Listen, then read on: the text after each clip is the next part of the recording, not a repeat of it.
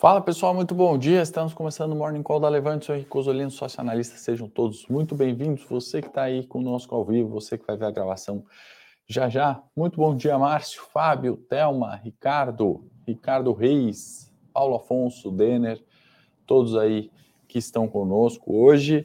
Bom, pessoal, ontem, né, um dia de liquidez reduzida no Ibovespa, um dia negativo, né, teste ali de uma região de resistência para quem gosta ali da análise técnica, temos também, é, ao meu ver, ali um noticiário relativamente vazio, né? Não sei se porque começa período de silêncio, tanto do Banco Central brasileiro quanto do Fed, então menos declarações, menos turbulência, né? Se por um lado é isso, por outro, acho que cautela acaba uh, prevalecendo, né? Tem aqui na pauta para a gente falar sobre é, o setor corporativo, algumas companhias aí deixando o nosso uh, morning call mais repleto de novidades. Teve dados né, da indústria alemã surpreenderam para baixo uh, e também a gente tem ali a agenda de hoje, né, com expectativas de discurso da Janet Yellen, secretária do Tesouro. Então, bom dia a todos. Vamos aqui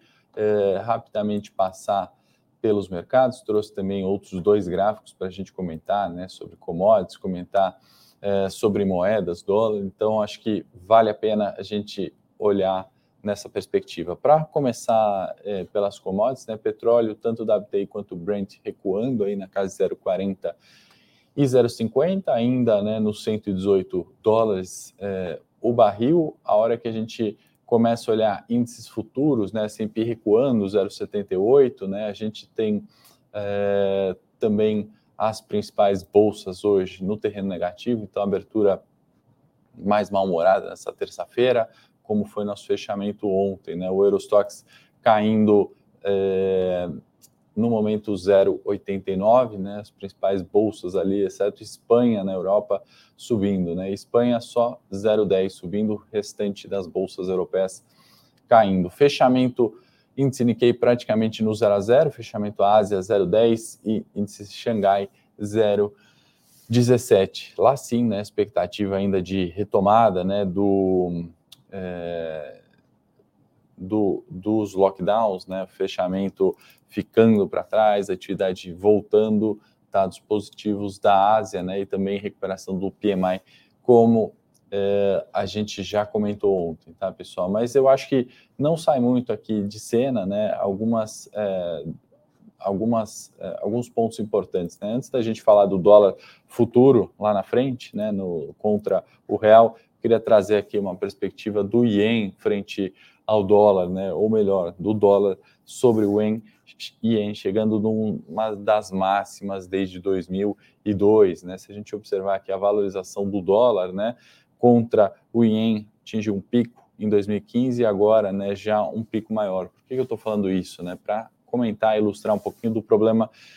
de inflação no mundo, né? O Japão também está muito aquém da sua expectativa de inflação e aí é, se diz, né, que com esse aumento é, ou melhor, com essa desvalorização do iene, né, eles procuram importar a inflação do mundo, né, mas de fato está ficando mais caro também é, nessa comparação né, de ien e dólar lá para os japoneses. Né? Então a subida muito significativa né, do finalzinho de 20, começo de 21 até agora, né, 136 é, na paridade ali, né, dólar e ien, e isso realmente é, coloca aí para a gente alguns problemas né, do que a gente está vivendo de inflação. E isso leva o outro ponto aqui que eu trouxe para a gente ilustrar um pouco daquilo que a gente está falando sobre é, commodities, né, a valorização de commodities e o benefício, ou pelo menos a performance relativa melhor do Ibovespa, né, por ser uma, uma bolsa, né, ou por sermos um país né, de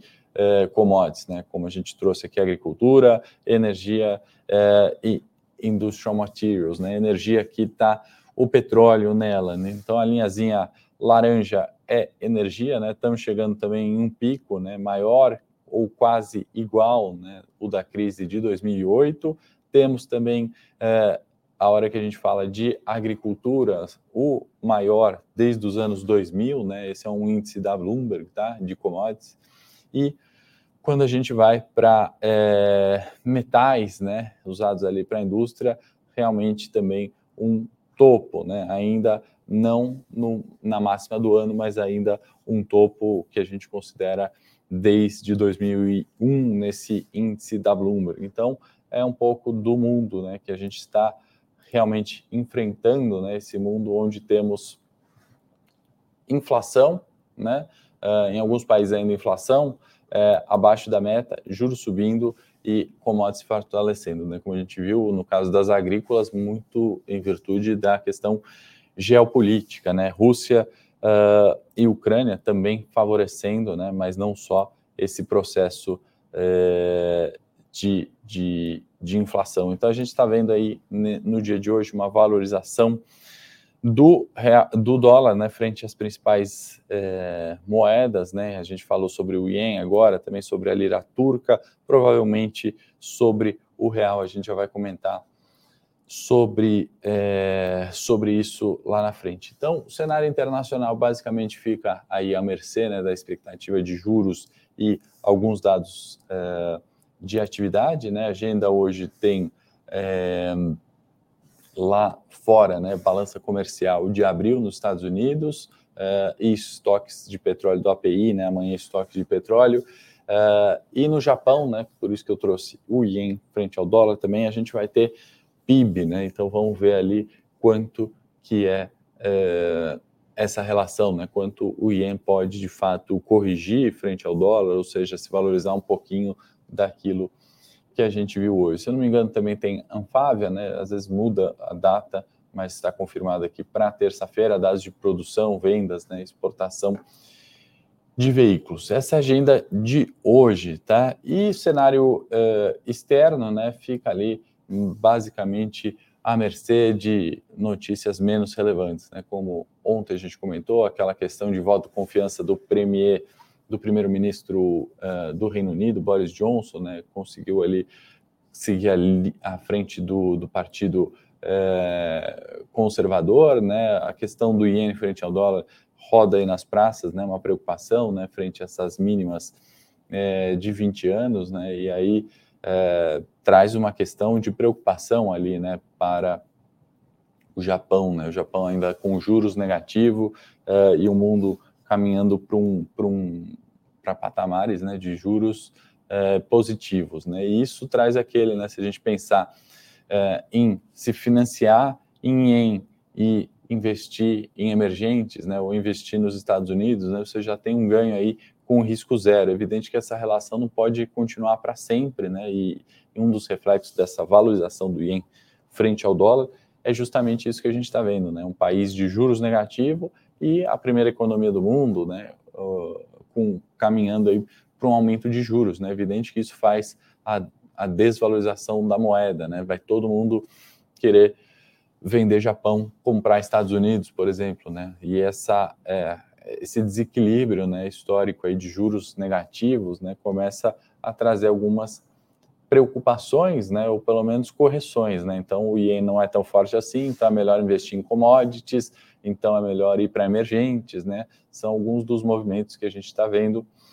É, até por isso, né, nossa bolsa ainda está no terreno positivo, né? Até por isso, talvez Nasdaq corrigiu tanto, o índice Nikkei também, né? E aí essas altas pontuais que a gente tem citado no último dia não são de fato tendência. Então, acho que no exterior é isso, tá? E no cenário local a gente tem, né, reflexo, acho, do do CAGED de ontem, né, criação ainda de empregos, né, mostrando a importância quando a gente fala de setor de serviços, né, para o Brasil, é, e aí essa saída, né, da pandemia, ou abertura, né, tão importante e sendo mais uma vez o tema ali chave, né, de mudança de fato de direção da economia, né, desde que a gente esteja aberto, né, com serviços, geração de emprego, é, criação de vagas em abril, né, na casa dos 200 mil, ou seja, trazendo né, um respiro ali é, para o mercado de trabalho. Né? A gente viu recentemente o que aconteceu com o lockdown na China, né? o fechamento ali nos meses de abril e maio, né? principalmente maio, uh, quedas nos mercados, né? desemprego e falta de atividade na China, e aí, como a gente está falando de economia chinesa, aí sim, não só afetando a China, mas afetando o mundo, afetando todas as outras bolsas, minério, outras commodities também, né, em virtude do fechamento de China. Então, é, o CAGED acho que reforça a criação de emprego e importância de serviços é, aqui no Brasil. Tá? Tem a questão do combustível, né, que finalmente é, acabou saindo, né, e aí volta a pauta, preocupação fiscal, se vai caber dentro do teto, se não vai, né, se está de fato correto o subsídio ou a limitação de 17% do ICMS, como a gente falou algumas vezes aqui no Morning Call, uh, mas de fato os países ao redor do mundo, né, eles têm feito alguns benefícios fiscais, né, isenções eh, tributárias, né, tirando alguns impostos com medidas ali de é, trazer para a normalidade a economia que não está normal. Né? Não, não, não dá para falar que voltamos ao normal ainda desde da pandemia, certo, pessoal? Antes de da gente ir ali para o corporativo, para os gráficos, deixa eu ver se tem alguma pergunta aqui de vocês. Bom dia, se quiserem, fiquem à vontade. Inclusive, é, aí no, no, no chat, né, a produção já colocou alguns conteúdos gratuitos que a gente é, proporcionou, né, elaborou para vocês, dividendos de junho, né, então você pode olhar a agenda que vão pagar é, a agenda né, das empresas que vão pagar dividendos esse mês. É, tem um e-book de dividendos também para você entender ali como olhar dividendos, o que, que é, etc.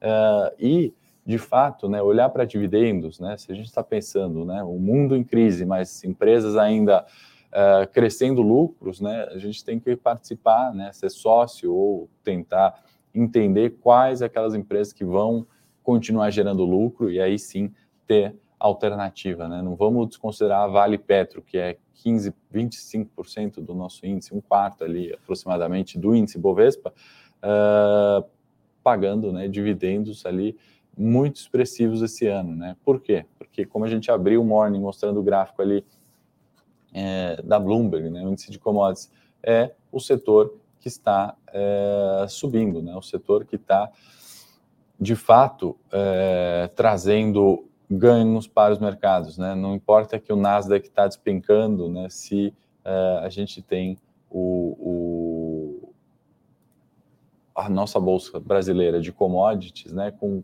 com as commodities sendo beneficiadas, tá? Eu estou pegando o gráfico aqui porque não sei se estavam todos ao vivo aí, mas era esse aqui o indicador que eu mostrei no comecinho, tá? Então, se vocês estão gostando aí do Morning Call até aqui, também aproveitar nessa sessão de recados, dá o like, se inscreva no canal da Levante, é importante para a gente saber que vocês estão gostando do conteúdo. Eu sei que quem já deu like ontem, né, repete o like hoje também. É importante a gente manter o, o nível de like ali para a gente manter o morning todos os dias às 8h30 aqui ao vivo gratuito para vocês. Então, esse indicador da Bloomberg, né, que é o commodity, é, o Bloomberg, é o índice da Bloomberg de commodities, né, mostrando ali é, as máximas históricas do, das commodities, né? Então, uh, a linha laranja energia, né, atingindo o topo praticamente da crise de 2008, uh, eh, a linha azul agricultura, né, máxima histórica, e aí além do cenário atual foi adicionado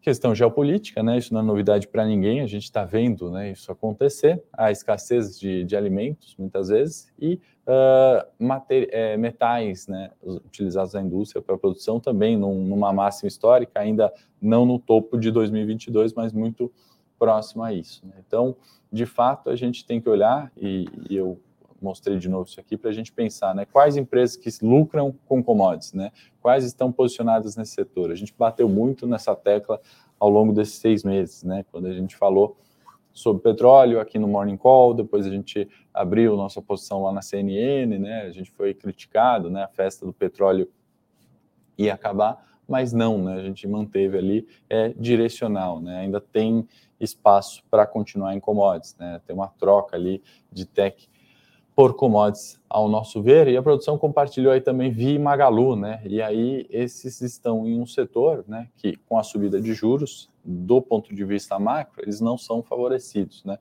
Mas no relatório a gente coloca algumas características micro, né, dessas empresas, né? Ou seja, o que, que elas estão fazendo, como elas estão performando, é, e aí você pode fazer essa comparação, né? E tentar entender por que, que uma Petrobras sobe tanto e a Via a Magalu estão caindo. Então, são conteúdos gratuitos, é só clicar nesse link, se ele não abrir, cola no seu navegador, deixa seu melhor e-mail e a gente vai enviar todos esses materiais para o e-mail de vocês, só clicar e receber o material gratuito, tá bom, pessoal? Espero que vocês gostem e uh, se gostarem, depois vocês comentem aqui com a gente, deixa o like aí, enfim, eh, para a gente saber se o conteúdo de fato é bom, certo?